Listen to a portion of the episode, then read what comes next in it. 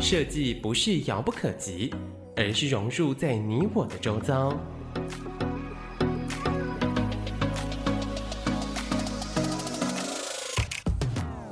设计台湾，带您认识当代最具代表性的设计。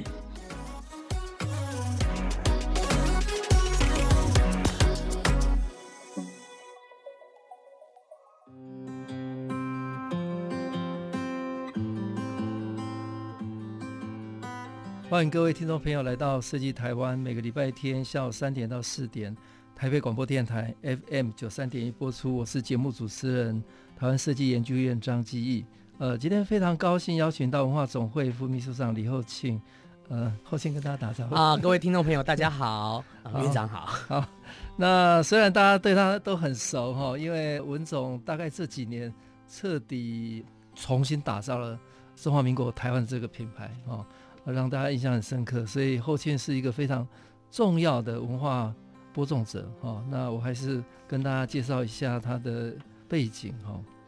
那厚庆是哦台北万华人哈，那他是淡江大学大陆研究所硕士，也是淡江的公共行政系哈。那他目前在文化总会当呃副秘书长，也是台湾呃铁道观光协会的理事哈。那大家印象很深刻，这几年国庆典礼哦，都让大家很期待，耳目一新哈，有很多的创新的表现哈。那因为厚庆也是二零一六、二零一七的国庆大典的筹备处的创意顾问，那也是十四届的总统就职典礼筹备小组的活动组长哦，那也是蔡总统呃竞选的媒创中心的主任哈。那他参与了很多的。应该说政治的改革的创意了哈，怎么样跟呃大众做沟通哈？那文总这个更是很特别，是哦，以以前文总他哎哎文总是比较很传统的印象哦，但是这几年真的完全不一样哦，因为中国文化总会呃是从一九六六年创立以来，就从事台湾文化连结非政府组织 NGO 的的这样的一个工作，那历来都是由总统出任会长。那随着台湾的民主的演进，文化总会也担任起与时俱进的时代任务。那现在的会长就是我们的总统蔡英文总统哦。那文化总会是在在地也创新，在两岸跟国际上都有不同的视野。那形塑台湾的文化的认同，呃，重视更多元的在地文化，让台湾走出去，世界走进来哈。那我很好奇啦，就是后庆。非常有故事的这样的人哈，他做了很多创新的这样想法。那大家都好奇他，你小时候 是到你的学习的经验或者成长，你在万华呢哈？对呀，哦，万华也很特别的一个地方，很生猛的地方，很生猛的地方，应该看很多事情哈。那这个有有没有影响你？有没有什么特别事情要跟大家分享？是，谢谢院长哦，也跟大家分享说，其实我从小生长的环境真的对我影响很大，因为我住的地方，呃，其实在万华。靠近西门町的地方，西门町，所以从小时候啊，我念西门国小啊，对，那我见多识广，没有小时候就是呃，应该就是说很多潮流，很多这个最 fashion 的东西都会在我的这个我我生长的地方周遭发生。那我常常记得就是小学的时候，嗯，可能下午没有上课，我们就会去跑去西门町，然后不管是音乐啊，不管是一些呃这种日本、美国流行的东西啊，哈，都有机会接触，所以。我觉得在环境上对我影响蛮大的。那另外一个就是说，万华也是一个很老的一个地方哦。它它其实像台北第一街就在贵阳街，就在万华，就我就跟我隔一条街，我就在长沙街。嗯，好，然后隔壁就是台北第一街。嗯，那当初万华的这个发展就是从贵阳街开始，所以万华有很多的这个不管是庙宇啊，或是传统，那甚至台北的三大祭典，然后万华青山祭也在那边。嗯哦，所以我觉得我的周遭环境让我有这样很大的一个养分。嗯，那虽然就像刚刚院长介绍的，我是念公共行政，嗯，但其实我是一个很调皮、很爱玩的 一个小朋友。那这是一个，这是一个生长环境是一个部分，嗯嗯。那另外一个部分就是说，呃，其实我有一个很很特别的机会，哈，就是呃，因为过去有参与一些政治的一些活动，嗯，那有机会在这个一九九七年的时候。帮助那时候的现在行政院长，嗯，就是苏贞昌院长，苏院长，好，那时候他选这个台北县长，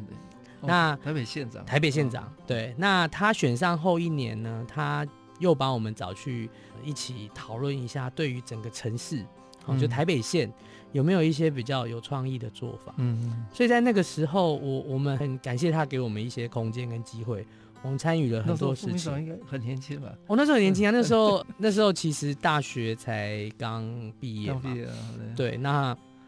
我们那时候就有机会参与，比如说我们那时候去共聊办海洋音乐季。哇！所以海洋音乐季是我那一次时候第一次尝试去海边结合音乐，然后结合设计。为什么说设计？因为我在那一次认识了萧清扬老师。对对对对。对，那萧清扬老师。把这个音乐的这个感染力，透过这个、嗯、这个设计呈现在那一次的活动上。好、嗯哦，那我一连参与了大概两次到三次的这个海洋音乐季。嗯、其实除了音乐以外，最让我感到这个很兴奋的，就是每一次看这个肖庆阳老师端出什么样的设计物，就会让人觉得很开心。那另外在那个阶段呢，也参与了全国运动会。全运会对，那全国运动会刚好今年又回到了新北市，哦，已经隔很久。但在那一年呢，就是我们打破了过去，就是运动会比较，呃，它的开幕、它的设计可能是都比较，嗯、呃，大概都是那个样子。我们那次包含我们把音乐结合进来，我们那次把这个找这个五月天当代言人。哦，那那时候用代言人这种形式其实不多，应该很开创的。对，而且还找一个乐团，不是找一个人，是找一个团。好、哦，那充分去结合这个团的一个个性，然后把运动放在一起，然后还为那一次的这个运动会打造一张专辑。嗯，好，所以这张专辑里面包含有五月天的歌曲，那、嗯、也结合那时候范中沛老师对整个开幕典礼做一个全新的编曲。以前在办活动，基本上就是用现成的音乐，但我们那一次打造新的歌曲，所以有设计，然后也有音乐，有创意。所以刚刚主持人有提到的，就是我觉得两个阶段对我蛮重要，一个就是我出生的地方，一个就是我后来这个离开校园，然后有机会有这么大的一个空间，这城市好像就可以让我们去尝试一些创意这样子。哎，这个跟你呃念公共行政。会不会有有关系？嗯，就是公共事务的，好像也有一点关系，因为呃，公共行政基本上它就是法政科系嘛，嗯，好，不，它有法律，它也有行政，好，然后它也有一些政治，然后它也会让你去了解一个公部门的运作，嗯，所以其实我们在到了这个公部门之后，如何去跟外界的呃民间的单位，或者是说像这不同的专业的人。我们怎么去扮演这个桥梁？好像就有协助一些，让我们可以去让他们更紧密的可以合作这样子。对。那呃，你刚才也说很年轻都有机会开始呃从事公共事务的创新了。那尤其是利用新的方式，不管是音乐啦、设计啦、各种活动的创新，那带动新的这种。公共的沟通嘛，哈，对。那你你自己再回来看，从很早期到现在，是不是有不同的阶段的这个这个演变？他们应该早期政治还是比较严肃的哈，是比较是很传统的政治的的这个氛围。那如何能够用尤其音乐了哈，那个感染力很惊人，有对年轻的世代会带动大家对对这个环境啊，对文化的认同。嗯对，我觉得在那个时候，呃，因为一九九七年嘛，哈、嗯，然后一直到二零零一年，我觉得这个阶段刚好在台湾解严之后，哦，很多的创作啊，哈，不论是音乐、影像，哦，甚至设计、文学，其实都是很蓬勃发展。嗯、那到了我们那时候有机会到了公部门的时候。嗯这些又更成熟了，哦，比如说，呃，刚刚提到音乐，嗯、我们第一次办这个海洋音乐季，嗯、第一年是采用邀请的，到第二年就开始试着是让大家来报名，嗯、那出乎意料的那个报名的这个数量哦，有超过一百团以上，这表示说，哎，不只是这个专业的这个音乐人。有更多年轻一代的，他们都想投入。好，那哎，组一个 band 不简单呢，他要有各种的角色，好，要有乐手，要有鼓手什么的。但就有上百个团来报名。我们光初赛还要办北中南三个地方。好，那整个整个整个社会环境其实在开放了，然后大家也搭上了这个列车。好，所以也在那个时候推出这样的活动，其实是一拍一拍即合。嗯嗯，对。哎，那这个过程当中，呃，比方说，呃，跟萧敬腾老师或者五月天，呃，这个来回怎么互动？嗯、呃，这个有两个部分哈。萧庆阳老师当然是因为当时的角头音乐，因为我们在第一次办海洋音乐季是跟角头音乐张世山，对，跟张你知道他也是一个很有好朋友。对，而且他的思考是非常的 这个哈，蛮蛮让我们学到更多那个跳跃性的一些东西哈。那他推荐的这个萧清阳老师哈，所以让我们连接了这一块。好，那五月天他基本上到了那个时候啊，其实他已经走入商业了哈。嗯。那那时候是跟这个，我记得是在滚石唱片。滚石。好，那呃，我们在那一年是因为运运动会全运会而连接。那那一年的。运动会比较特别的是，我们不只是自己来规划这样的活动，嗯、我们也导入一些比较新的媒体。我是说那时候比较新的媒体，我们那时候跟 NTV 台合作。对，那其实那时候想到 NTV 台，应该都是非常的这个哈世界的一些流行的这个，然后而且 NTV 台它每次那个片头哦，还有那个中间的那个那个视觉元素都是非常丰富的。哦啊，所以有他们这样的专业来跟我们合作，然后进而的再去沟通，呃，像五月天这样的一个、嗯、一个音乐音乐团体、流行音乐团体，嗯、其实是也是帮我们的一个忙。嗯、那同时，他们也愿意跟我们这样子来跨界的来合作，这样。那我觉得这个蛮重要的。嗯、很多创意其实我都觉得始终来自于跨界。嗯，哦，如果是自己在自由的圈子，不管是我们自己在公部门，嗯、或者是说我们在某一块没有走出去。其实有一些活水是进不来的，嗯，对。那我们尝试着去打开一些框架，嗯，然后去跟别人做一些合作的。对，副秘书长刚刚谈了两个重要的因素，呃，影响你啊，一个是西门町万华嘛，是那个很特别的地理的环境，多元的文化哦，呃，让你有各种不同的。接触的可能哈，啊，另外一个就是后来跟公共事务的接触，可以透过音乐设计的各种载体来做公共的这个沟通哈。那么来聊聊一下西门町跟跟万华，呃，这个城市呃发展也很快了哈。不过像呃今年像灯会也在万华嘛，是。那文总也在万华有办一个非常是去年年底的的活动啊，跟我们聊一下。对。我觉得万华它其实有经过几个阶段，嗯它曾经是那个流行的中心，嗯，但是后来东区发展起来之后，其实它有曾经没落一段时间。那后来更多观光客来到台湾，他们采用自由行，嗯，后来他们反而选择在西门町，在万华这个地方，嗯，因为他们有更多的在西门町这边有更多这样的空间，让这些背包客也好啊，自助型的旅客可以更自在的这个呃去各地，哦，因为它有捷运嘛。那它离台北车站又近，所以我觉得他们又把万华带领到另外一个阶段。曾经有一个阶段，我觉得万华的外国人比在地人还要多。我常常下楼就是要回答那些外国人的问题。嗯，对。好，谢谢文化总会副秘书长李厚庆跟大家分享西门町万华他从小长大的地方，以及公共事务对他生意的影响。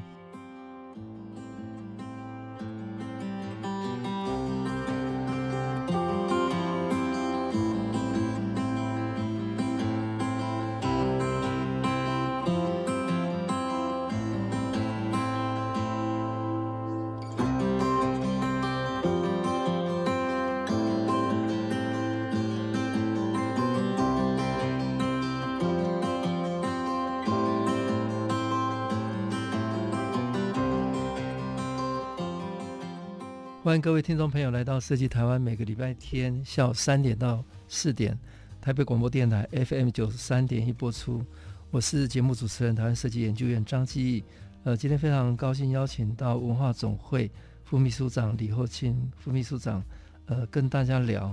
为文化播种哦。那刚刚副秘书长有聊他从小的这个经验很丰富，在万华、呃西门町，呃也很早就有机会。在公共事务哈，是从当时候的台北县开始了哈。对。那跟我们聊之后呢，那其实一路走来哈，其实都跟公共事务有有关了哈，嗯、也应该有很多的。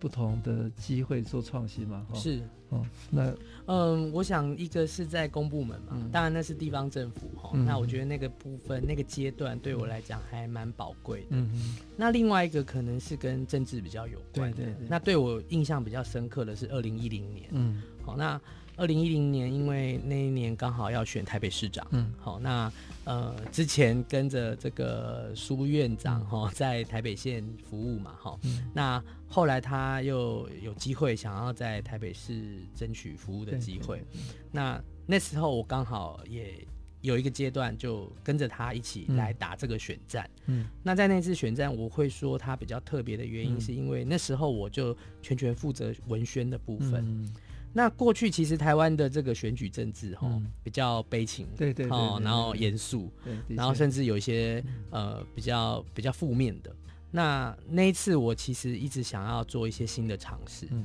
那时候苏院长也给我很大的机会。好、嗯，那我大概做几个部分啊，嗯、第一个就是说，哎、欸，把这几年认识的这些设计师，好、嗯、邀请进来，他们过去 可能是参与这个呃一些地方政府的活动，对，好那。当然是公共事务，但可能没有政治性那么强。好啊，可是二零一零年这一次，我就有邀请他们一起来加入。那另外呢，有一些音乐人，对，我觉得那个几年的海洋音乐季也办了很多的音乐会嘛。那时候还出了一张专辑。哦，对，我知道，对对，这个专辑最近听说，呃，他还被这个苏院长在报这个财产的这个申报的时候 也列在里面，然后。那这是一个，然后再来那时候找了很多的这个插画家，插画家，嗯，一起来加入这场选举，嗯、让它更有趣。嗯、第四个，我们找了很多的影像工作者，嗯，好、哦，就是很多的导演。那我们觉得说，透过影像传播的方式，嗯、更能去表达一些呃，对于选举的，对于说这个城市的一些态度，嗯、或者是说对于这些城市可能有一些政见，或者是有一些愿景。嗯更能够让大家可以容易接受，嗯，好，所以这四个类别其实是呃，我觉得在二零一零年，或是说对于我参与公共事务，嗯、然后在政治这一块，嗯、其实是很重要的。嗯、那嗯，举个例子来讲，比如说呃，那一年的这个呃音乐，它从过去呢，过去选举啊，嗯、大概就是找一首现成的歌啦。然后就搭配那年的这个候选人特色啊，或主题就就开始进行了。但那年我们邀请十个歌手为这个城市做一张专辑。哦哇！所以我们那时候叫做呃 Open Open 台北城市概念专辑，就是它不是呃苏贞昌竞选专辑，它叫做 Open 台北城市概念专辑。城市概念。那十首歌其实他就讲了十个故事，十个理念。那比如说，他有讲到的是，呃，像苏命苏米恩，他写那首歌讲的是一个从外地来台北工作的一个年轻人的心声。嗯，那比如说像这个，呃，那时候还有董事长乐团，嗯嗯，哦，董事长乐团他的他透过他最拿手的这个摇滚，哦去讲，我想看到台北的未来是什么。嗯。那另外我们也有这个像那个呃，我记得那时候还有一个乐团，呃，他讲的是从新住民的角度，嗯嗯，好，因为台湾开始有更多多元的新住民来这个地方好生根，好，那从他们的心情去去阐述，好，所以我觉得一张专辑其实就是已经去透露一个选举的态度了，好，那这一个，那第二个呢是我刚刚讲说插画家，我们那时候找一位插画家叫牛奶人，嗯，那牛奶人的插画很可爱。那我们啊，请他来画台北，嗯，所以呢，台北或许在这个照片影像里面，好是有，比如说有一零一啊，哈，然后有几个地标，嗯、但透过他用插画的方式，是无限放大很多可能，嗯、比如说可能可以看到，嗯、呃，各各行各业的角色，他的这个身形，采不同比例的方式，在这城市、嗯、站在不同的地方。嗯那或者呢，是说我们在公布一些政策的时候，嗯、呃，透过他插画的手法，嗯、然后用比较轻松的方式去传达给，嗯、比如说像亲子的政策啊，教育的政策啊，我们去跟他们对话，就采用这个方式。哦，那所以这是我刚刚有提到插画的部分。嗯、那还有第三个就是说，其实，嗯、呃，在二零一零年呢、啊，也是开始，比如说这个行动电话可以开。智慧型手机越来越普遍了。嗯，那很多人习惯用手机来观看影片，嗯、所以文字、图像进到影片，影片在那个时候算是最。呃，我就觉得说，呃，他在传达资讯里面已经算是最主流了。嗯嗯。然后我也非常印象深刻，就是那个时候，网络的这个这个声量，网络的这种叫做宣传，其实已经慢慢的要超越报纸，还有电，已经超过超越电台了，然后快要这个超越报纸了。那当然电视那时候还是主流了，所以我们那时候利用网络传达影像的这个这个这个阶段，我们就大量的跟不同的影像工作者跟导演来合作，嗯、所以我们那时候我记得我们做了一个影集，我就像那现在 Netflix 一样，我们有一季 一季十二集，那这十二集不是都在讲候选人，嗯，不是讲苏贞昌，我们反而去讲他背后的这群人，嗯、所以他有讲这个呃做文宣的人啊，嗯、他有讲这个呃负责去扫街的人啊。然后他也会去讲，比如说，呃，在选举里面，呃，可能有一些默默无名的工作者，他们在做什么，让大家一窥选举这东西不是只有候选人，那这种比较有趣的方式，而且不长，可能六分钟就可以消化完这件事情。那另外我们用很多的这个不同的导演去拍政策，但政策把它拍的有趣，而不是说好像一个就是比较教条式的方式。我们用用不同的手法，哦，甚至还用动画，哦，来做这个呈现。那第三个，这些影像工作者，我们还把它跟刚刚讲的音乐人的作品结合，所以那一年每一首歌都有一首 MV，但每一首 MV 都不是啊、呃，只是去阐述那个歌曲内容它其实都在传达一些讯息。哦，比如说我刚刚讲的，像苏明恩。他讲的那首歌有在讲这个出外打拼的年轻人，嗯、那那个 MV 的内容，嗯、他就会去接近这样的一个一个呈现，嗯，把声音转成具象的影像，嗯，好，所以其实，在那一次的选举是，我觉得是很，嗯、呃，没有像以前那么捉对厮杀，嗯，然后有更多的创意在这里面。嗯、那虽然最后，呃，没有没有没有赢得那次选举了，但是在那一次选举。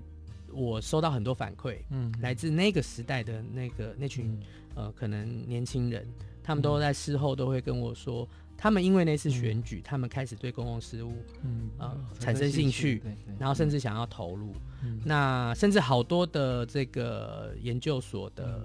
研究政治现象的，嗯他们都想以这个为主题写论文，对，来写论文，哦，所以那个对我来讲是，其实我要谢谢那时候的那个苏院长给我们很大的空间呐。哦，尽量让我们去发挥。他有时候都觉得说，你们到底在玩什么创意，玩到这样，甚至会怀疑说，哎、欸，这个选举真的可以这样子吗？对。对，刚刚副秘书长讲，就二零一零年应该是一个分水岭哈，它是由呃一般媒体跨越到网络媒体嘛哈，然后很严肃的政治的议题，可以用结合音乐、插画跟影像工作的方式来做政治沟通啊。对，那是。那现在又又过了十年了哈，嗯、那当时候台北市的这个竞选，后来副秘书长也呃在民进党文宣部嘛哈，那他我个人的观察，就民进党在做这一方面是相对比较年轻、比较活泼的哦，比较贴近长民吧，应该这样讲。那那是不是跟跟你刚刚讲的这种？沟通的方式有有有很大的重要的，我想每一次的那个，嗯、假设你说是选举或者是一个阶段，嗯、其实做宣传这件事情，嗯、它就是只能够不断的去挖掘新的这个宣传方式，然后去秀出新的趋势，嗯、然后去掌握呃可能在时代潮流上所谓沟通这件事情的主流方法。好，那所以其实我们的武器应该不是说武器啦，嗯、不能讲武器，因为我们的工具一直在换，一直在变。对，我想最记得的就是以前我们在刚触碰政治选举的时候，那时候用的都是录音带。嗯，我记得我那时候大学的时候发录音带发 CD，然后到了后来呢，哎、欸，就是有光那个 DVD 了。DVD。好，然后到了后来呢，已经没有 DVD 了。为什么？因为有 YouTube。所以相关的影像什么，你就在在网络上就可以观赏。那有了 YouTube，又有了这个非常嗯，大家生活一部分的社群媒体，就让这些呃所谓你做的内容，嗯，它有它有更需要去思考如何使用的各种技巧跟这个小细节。好，那所以我的意思就是说，以前或许只要想一件事，现在可能要把它从内容到通路。嗯到通路之后的这个呃策略是什么？好，然后他要不要做到分众，这都要思考进去。那我觉得刚那个院长说的这个部分，就是说与时俱进这件事情，对于沟通，好，甚至是说，哎，如何利用每一个时代设计这件事情是非常重要的。嗯，另外一个我很好奇，像尤其在选举时间那么短，嗯，而且每天都在变化，是。那这样的一个分众，这样的一种新媒体的做法，它怎么样能够非常快速的反应？呃，我觉得有几个部分哦，就是呃，第一个当然要了解战场长什么样子，嗯嗯、所以工具很重要。我说的工具不是宣传工具，嗯、我这说的工具是他如何去检视现在的这个战场状况。他可能是透过声量，嗯，他可能是透过哦，我们常常听到民调，嗯，他甚至可能会透过焦点座谈。座谈去处理这件事情。那另外呢，他会吸收大量的各各方面的这个新闻资讯。嗯、但这些新闻资讯，他必须透过呃工具去做判断。嗯嗯，判断它的声量或是它的影响的层面会到什么程度，进、嗯、而去处理呃接下来在选举过程当中的我们所谓的叫做攻防哦，嗯、或者是说宣传。然后，呃，在对的对象去用对的方式打中他们的心，嗯，哦，这个大概是这个过程当中比较重要的。嗯嗯，嗯。好，谢谢副秘书长跟大家聊，呃，很严肃的政治议题，可以透过呃创新的方法来做不一样的沟通，哈、哦，其实也是跨界创新的哈，呃，不管是音乐、插画、影像，呃，各种可能还有新的不同的网络的载体。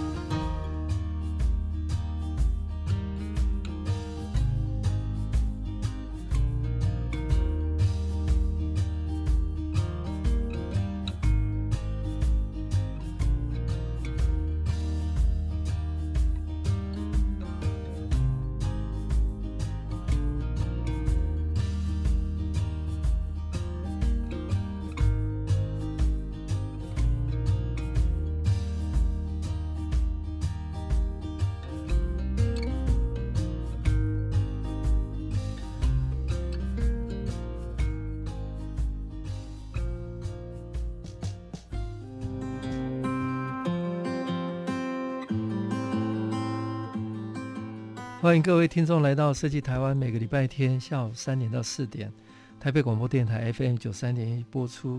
我是节目主持人台湾设计研究院张继义。今天非常高兴邀请到文化总会副秘书长李厚庆跟大家聊哦。那我们接下来谈最重要的议题呢，就文化总会哈。呃，这四年来真的让国人耳目一新哦。那他在期待呃文总接下来有什么新创意了哈？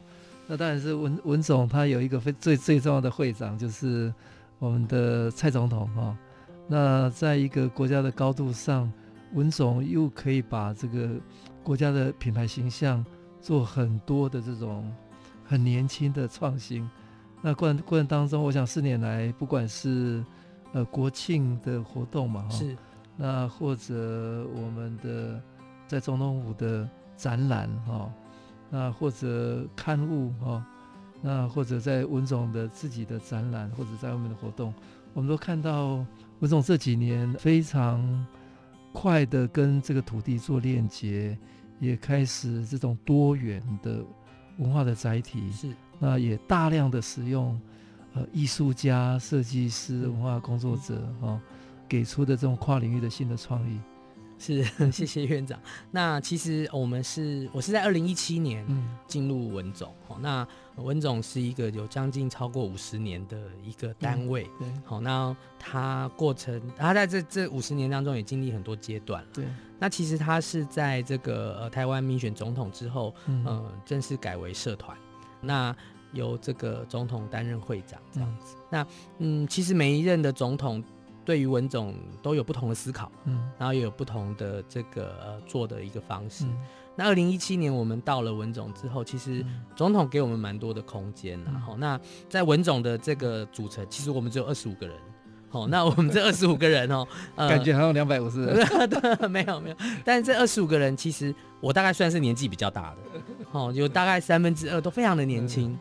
那年年轻的他们有不同领域的，嗯、他们有过去有在不同的领域的工作，嗯、但是呃，我觉得他们唯一呃都有共通的热情，嗯、想要做一些事情。嗯、那所以其实，在二零一七年开始呢，嗯，嗯，我们就会去思考说，二十五个人，好、嗯，然后在这样的一个有五十年以上的一个单位，我们应该要做什么？嗯、虽然说他很老，可是相对的，他其实有很多的故事。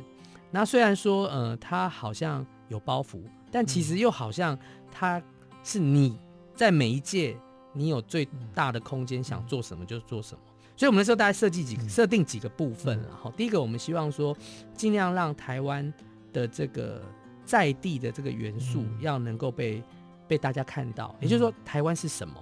它有各种面向，哦，它可能是生活习惯，它可能是。大家现在的流行的一个潮流，它可能是先人留下的一个什么东西，它可能是地理历史等等。好，那台湾的东西要让更多人透过不同形式被看到，这第一个。然后第二个就是台湾应该要让世界看到。好，那我们如何透过新的手法、新的技术，好，让台湾在世界上被更多国家看到，进而跟我们交朋友。嗯，这是一个非常非常重要的事情。那第三个，我们很希望说，在文总这样的一个参与不同面向的，不管是活动啊，或者是各方面的计划里面，能够让新一代可以参与。嗯、那这新一代有很多种，他可能是设计师，他可能是艺术家，他可能是策展人，他可能是音乐人，哦，甚至他他可能是职人，对，好，那呃，我想在这个到到今年也快四年了哈，我我们发现我们在。回首过去，其实我们有很努力的把这个做到。那我们也努力的去跨足不同的领域。好，那嗯、呃，其实在这三个范畴之下，呃，我们也很开心，机会去参与过去可能没有什么机会参与的。哦，举几个例子，比如说国庆这件事情。好，那国庆这件事情，其实在二零一七年的时候，我们开始去跟庆筹会。做更深入的合作。其实我们到了文总才知道说，哎，文化总会其实是庆筹会的常任委员。好，那只是过去好像文总参与的比较少。好，那嗯，庆筹会当时的主委也是立法院长苏家全院长，他非常希望说能够让国庆这件事情成为一年一度呃凝聚整个台湾的一个一个时间点。那他怎么去凝聚？他必须要透过很多的方式，因为有一些东西他沿用过去的形式，其实已经有一段时间了。他或许必须要有突破，然后吸引更新一代的这些呃人，他们会去注意到这样的一个时间点。但他也同时是一个可能有高度政治性的一个一个一个时间点哈。那所以他如何去拿捏的够好哈？那所以我们那时候是先从主视觉来。来来开始去做做这个参与了哈，那呃那时候结合了新一代的这个设计师，哦，我们记得光邀请设计师来加入国庆这件事情就是大工程了，哦，因为刚刚有提到这是高度设计呃高度政治性的一个活动，那他们的参与，他们要思考非常多，如何透过颜色、透过设计、透过这个图图像，哦，去传达每一年的意义。哦，这是非常挑战的。哦，那我记得我们那一次二零一七年是跟郑思维老师，嗯，哦，那他用台湾传统的这个呃叫做嘎基德亚的元素，嗯，去强调那一年是，呃，因为那一年叫二零一七，我们一起，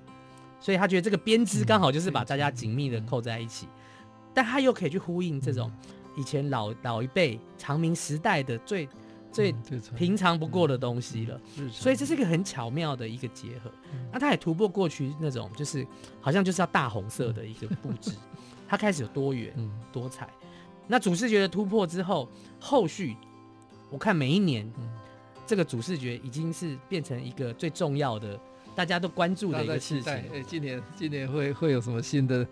新的人新的设计？是，那有了这样的这个视觉的设计，开始就有节目的设计。嗯，好，所以我们的节目也跟过去不太一样了。比如说过去虽然还是有什么三军乐一队的表演，但他开始愿意去采纳，比如说从歌曲的内容，甚至。他们有一年来跟啦啦队结合，嗯，好、哦、来做展展在来做演出，然后我们也开始去制作一些影像，嗯，好、哦，所以我们在国庆有连续两年。拍摄了这个影像、形象影片，嗯、希望让大家透过影像去凝聚这样的一个活动。那也很谢谢得到那个经典设计要一定要再说一下标章，对，这个得到呃经典设计的标章，对，传达设计类还有整合设计类，对，很开心获得九项标章。那另外呢，我们也在国庆的活动，国庆有什么活动？国庆有有晚会，有大会，有烟火。嗯，我们在这个二零一七年开始。我们尝试着在总统府做光雕，因为那一年烟火不在台北，好，那那一年又遇到连假，所以呢，这个那时候就说，哎，文总要不要想一下，看这个国庆的时候可不可以在台北做一些什么事情，让大家连假还是可以有感染这个国庆的氛围，所以我们就用光雕来做呈现。那也很幸运的，连续做了几年，在二零一九年。有机会得到德国的红点设计奖，这大概是创下文总的记录了。文总第一次有得到这个国外的奖项。好，那我觉得透过光雕导入了更多设计师，然后艺术家、策展人，在这样的一个大概八分钟的演出，放入很多的元素。嗯，为什么？因为这样的一个光雕，它不是只有视觉，嗯，它甚至要有编曲。嗯，那这编曲它有一个叙事的脉络。然后他在影视觉上面如何去去触动现场观看的人？其实去年的有一段表演是很很让大家感动，就是最后因为去年的这个捷克的议长哦有来台湾，然后他说我是台湾人，好，那我们就利用这五个字把它写在这个总统府上面。那现场好多人就流下眼泪，就是那种感动，就是我们做了这么多的活动，不是为了要呃。办活动而办活动，而是应该是他有没有去呼应这个时候大家的心情。对，好，那在这样的光雕里面，还去呈现很多防疫人员的辛苦，嗯、甚至就是说，在过去一年，哦，大家其实过得并没有这么顺利，但是台湾在世界当中却是守得最好的。嗯、如果让大家去感受到，其实身为台湾的一份子，其实是感到骄傲的，都可以透过这个光雕，就在那短短的几分钟呈现。哦，还有那个影片是。土地的啊，对角度，对对对对对对，那个也是超超感动的。那是跟尹国贤导演合作，那尹国贤导演是新一代的导演，那他不管在商业或者是其他的影像上非常厉害，那他完全可以命中这个这个感觉，而且不再是说国庆日其实不是不是呃高高在上的哪一个什么呃长官，他就是大家的一个的土地的，对，大家都是其中一份子。那我们透过这样的方式，嗯，希望去感染大家，嗯，好，所以这个是呃以国庆为例，我们嗯想要做的事情。哎、欸，之前还有在东京有那个台湾 Plus，是，对，跟我聊一下，这个也也是很特别的。对，这个其实就是刚刚有其中一个希望让世界看见台湾。嗯、那当然我们就二十五个人啦，也不可能环游世界。嗯、但这几年其实台日的交流、嗯、交流非常的密密切。那当初的设计是因为说，去年二零二零年东京要举办奥运，对对，所以我们决定从二零一八年开始。开始呢去东京宣传台湾，嗯，那我们取名叫做台湾 Plus，嗯，那在这样的一个活动，我们在上野，嗯，好，带着不同的团队去那边，透过市集、音乐，还有不同的形式，甚至有展演，好，去让日本的朋友认识新一新的台湾。台湾不再是只有九份啊，一零一啊等等的，它其实有更多年轻人或者是不同的这个创意的团队，嗯，他去结合可能是食品或者是这个呃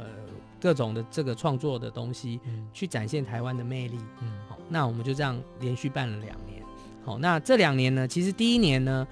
呃，我们就吸引吸引了很很多的这个日本的年轻人来参加，嗯嗯、因为以前在东京办台湾祭，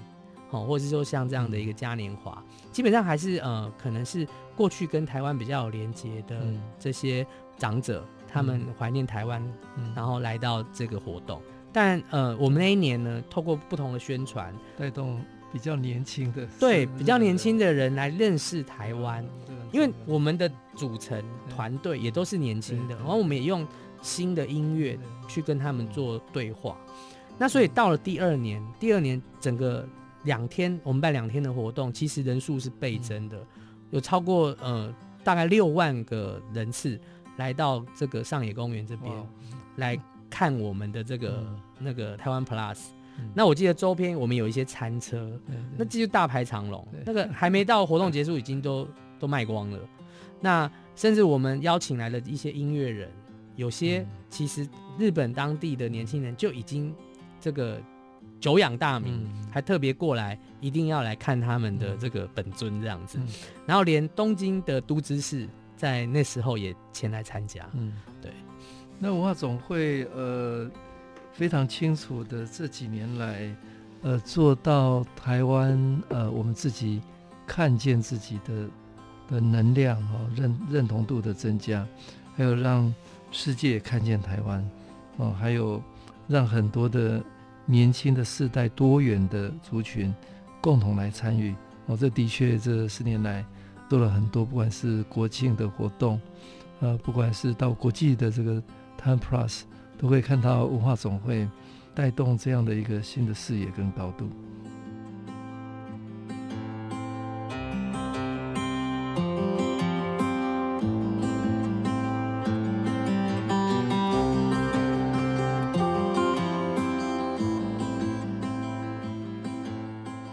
各位听众朋友来到设计台湾，每个礼拜天下午三点到四点，台北广播电台 FM 九三点一播出。我是节目主持人，台湾设计研究院张基义。呃，今天非常高兴邀请到文化总会副秘书长李厚庆副秘书长跟大家聊哈。那节目播出的这一天是二月二十八号哈。那即将再过几天有一个非常重要的事情，尤其是台日哈。的一个文化的重要的事情发生是，哦、我想呃这一年今年啊是台日的友好年了哈，哦、那这个是应该是会在历史上记上一笔。那副秘书长跟大家分享一下，是今年是这个就是呃东日本大地震三一十周年，然后、嗯、那这十年当初因为虽然这个地震的无情。但其实串起了台日的友情，嗯，好，那嗯，日本跟台湾之间越来越紧密，嗯，好，所以今年在这个呃台湾与日本的交流上面，呃，文总也参与了一些。嗯、那最让人兴奋的就是在一两周后，哈、嗯，我们即将要邀请这个奈良美智这位艺术家，哈，他的作品。那全世界都很多粉丝。来台湾举办特展，哈，那嗯、呃，这其实也是一个很巧的一个机缘呐，哈，就是去年呃，在二零一九年的时候，他在推特上面感谢台湾，哦、感谢台湾这个赠送这个口罩，嗯、然后也感谢也认同台湾的这个防疫做得很好，嗯、然后在那一次的这个推特上面，呃，我们的会长、我们的总统也跟他有一个互动，然后甚至说，哎、欸，希望有机会能够来台湾。做一下他的展览，他也很期待了哈。那文总这边当然马上就跟他做一些联系了哈。那经过我六七个月的沟通哈，嗯，他原本他自己的个展是在过几年，好，但是他觉得说在这个三一十周年的这个时候，他觉得非常有意义，所以他他说他将整理了他一些他的作他个人的收藏，好自己。自己自己没有给藏家的哈，然后另外他要有画这个一个新的作品，嗯、还有这个二零二零年也有一个作品，希望能够来台湾来展出。好、嗯，那也在在他的这样的一个想法下，我们文总就陆续的来跟他做一些联系了。好，那呃，我想就在呃两周后就要展开哈，嗯、我们这个展览会在这个关渡美术馆了。好、嗯，那我我觉得。展品当然可能不是他历届历史展览最多的，嗯、但是我相信是是最有意义的一次哈。特别他他他那时候说要来的时候，他说他一定会做一个新的创作，要带来台湾。好，那这个我们都会非常的激动了。好，那而且他在去年也有一个叫《月光小姐》的，的一个画作，大概两百公尺，呃，两百公分高的，他也会一起展出。好，所以嗯，我觉得对台湾来讲，其实有时候台湾人最最真实的这种。呃，热情跟感情，它反而是呃化解更多跟世界各地的一个界限。好、嗯哦，那文总大概很希望说，在这次的展览里面，可以可以让更多人来透过画作，好、哦、体会这个台日之间的一个连结了哈。那呃，这个展览预计会到六月底七月初左右。对，好，各位呃听众朋友要把握机会，是哦去看奈良美智的展览。哎，还有一个其实还蛮有创意的哈、哦，呃，就是副秘书长你们有策划来去总统府住一晚，这个概念是怎么来的？哦，这个是这是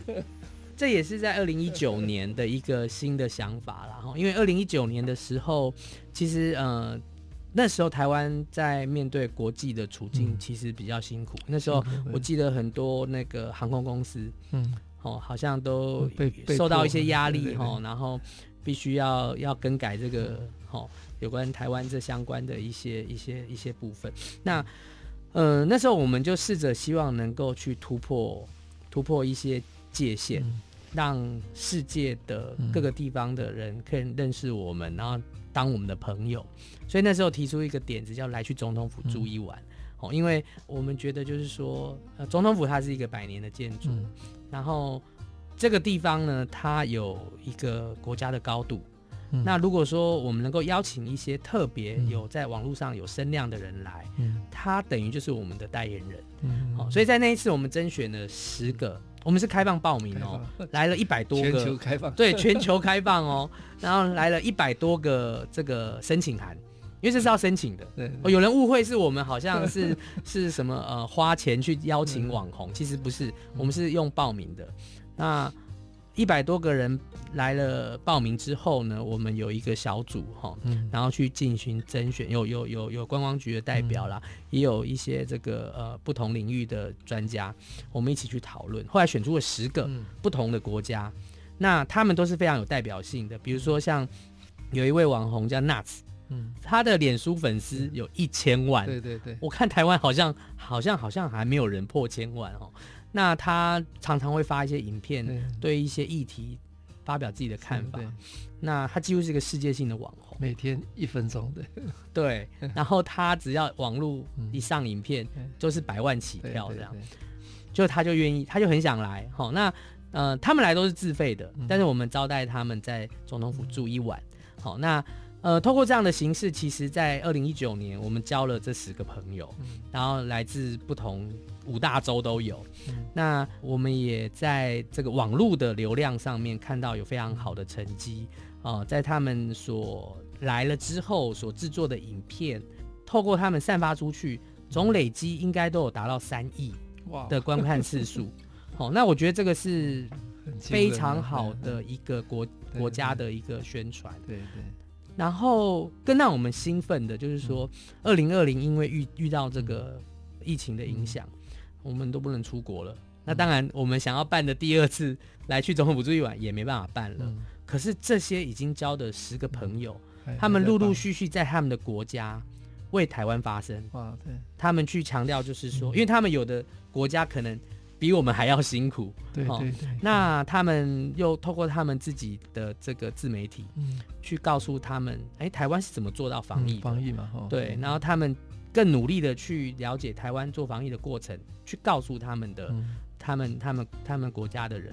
好，那所以这个是我们有点始料未及，对，有有得到这样的一个一个更额外的一个宣传这样子。呃，文总过去这四年，呃，做了非常多的创新哈。那未来文总还没有什么样的一个呃想法跟规划？嗯，可以先透露一下。文总是一个我们的我们的我们有一句 slogan 叫做为文化播种了。嗯，好，那当然就是说我们努力的去散播一些、触发一些呃，不管是我们刚刚讲的三个文化，呃，台湾文化，或者是宣传台湾，或者是让新一代能够发挥的一个功能以外，呃，我觉得我们没办法做太嗯。太深根的事情，嗯。因为我们是有任期的，嗯，我们是有阶段的。但是我们希望说，透过不同的触发，嗯，去让大家有新的观点，嗯、甚至去带动公部门，嗯，更勇于去尝试。嗯、那像今年，一方面刚刚有提到，就是说今年是这个台日友情，嗯，所以我们会更更广泛的去跟不同的这个单位去连接这件事情，这是一个部分。那第二个呢，我们可能会更积极的走出台北，嗯，好、哦，过去文总。在地举办，比如说城南有意思，嗯，或者是去万华的这个地方举办这个万华大闹乐，嗯、或者是说去大道城，这都还在台北市。对对对。那我们接下来，我们希望我们能够走出去，所以今年，嗯、比如说今年好了，下半年很有机会，我们会去高雄。哦哇。好，那我们可能会去盐城。哦，好，那盐城是一个很有味道，嗯、然后又有历史的地方。嗯、那我们如何透过我们这几年累积的一些模式？嗯，好，去让它也可以有一个新的、嗯、呃呈现的方式，甚至连接连接呃，比如说设计师或是什么的，嗯、这个是我们可能会做的。嗯、再来，我们会走出台湾，啊，不是走出台，走出台湾本岛。好，我们想要去马祖。岛吗？哦，对，我们想去马祖。那马祖是一个非常特别，然后又有味道的地方，而且马祖的这个连江县政府一直希望把马祖发展为艺术岛。那几个离岛里面。呃，它是最完整保留它原始的一个样貌的一个地方，嗯、它还没有被商业化，所以呃，它有很多值得我们去去连接的，所以我们呃有计划在未来在马祖办一个国际艺术季，嗯，那结合在哪一年？呃。截至目前为止，我们有有一个两年的计划。哦，那当然希望今年能够会不会因为疫情影响不知道。嗯，好，但如果理想的话是希望今年八月就可以开始有一些有一些签导活动，或者是说八月就可以办一个呃一个一定规模的一个艺术季，这个还在讨论。但是方向上就是会会去跟马祖来做一个一个连接，然后透过呃艺术家好去马祖这边办一个这个。有点类似跳岛的艺术季，因为它刚好四乡五岛。好，那这个当然有一点是类似日本的这个，知道？对对对，他们这样的一个艺术季，濑户内海的。濑户内的艺术季。但我们会更串联不同的领域，嗯，比如说一些一些民间的企业，嗯，好，或者是说它不只有艺术，它有旅旅游，它甚至有运动，嗯，好，因为马祖的这个马拉松是非常有名的。好，那如何跟运动的品牌来做连接？好，那所以他会从艺术出发，但会串联更多元的一个面向这样的一个活动。好，所以刚刚呃院长有问我们哈，我们我们会我会希望更更走出台北市，然后到不同的地方，到盐城到马祖，大家都很期待。对，好，那如果你对台湾的年轻人，未来有没有什么建议？因为其实副秘书长很年轻就有机会在公共事务嘛，好，也不断的有机会呃做很多不一样跨界的创新。我觉得，其实在这几年啊，投入设计这个领域啊，或是创作这领域的年轻人其实蛮多，越来越多，而且他们的作品已经越来越前进了。反而是我们要去跟他们学习，或者是说我们要更去了解。他在做这些呃作品的思考脉络是什么？好，那我觉得这是很值得嗯开心的。嗯、为什么？因为台湾就这么小，嗯，一定是要靠无形的这些创意呀、啊，或者是说这些设计力，嗯，然后去跟世界连接，然后甚至去创造一些产值，嗯，好，那。所以，所以我觉得这部分是我我比较呃，这是 我们应该要跟他们学习的哈。嗯、但是我换一个角度，就是说，呃，如果院长要问我说，提醒这些年轻一辈的可以做什么，我觉得他们可以更去了解呃台湾自己的东西，嗯，比如说台湾的故事是什么，台湾的历史，甚至台湾虽然小。但是从北到南，从东边到西边，其实都有不同的生活圈，嗯、还有它有不同的故事。那这个过这个部分，其实我觉得在过去几年，当然有被发掘，嗯，甚至用各种方式去去呈现，哦，不再是像过去好像只有书才可以看得到，它透过不同歌曲啦，嗯、甚至桌游都有讲台湾历史。嗯但是我觉得年轻一代他可以更去发掘台湾的故事。像今年是台湾文化协会一百年，那当年这些我们的前辈，他们为什么在日日治时代愿意去创新，去走出一条台湾自己的路？他的那个过程，这都很多很多，可能不是今天可以讲得完的哈。但是我觉得说，更去发现自己是谁，是什么，台湾人有哪些自己身边就有的故事，其实我觉得都有助于创作、设计。甚至是各方面的，嗯，对。那文化总会呃，基本上也几乎在策台湾了哈，策划台湾。没有，我们是嗯、呃，就是能够连接，但我们不敢说我们是那个全面性的。好，谢谢，谢谢总会副秘书长谢谢李厚庆跟大家分享呃文化总会那么精彩的呃想象以及未来哈。那也鼓励年轻人多参与，多了解自己。土地的可能性是好，呃，今天非常谢谢李厚庆副秘书长跟我们大家精彩的分享哈。那我们鼓励所有的年轻的一代多参与台湾，多了解台湾。好，谢谢各位听众，谢谢谢谢各位。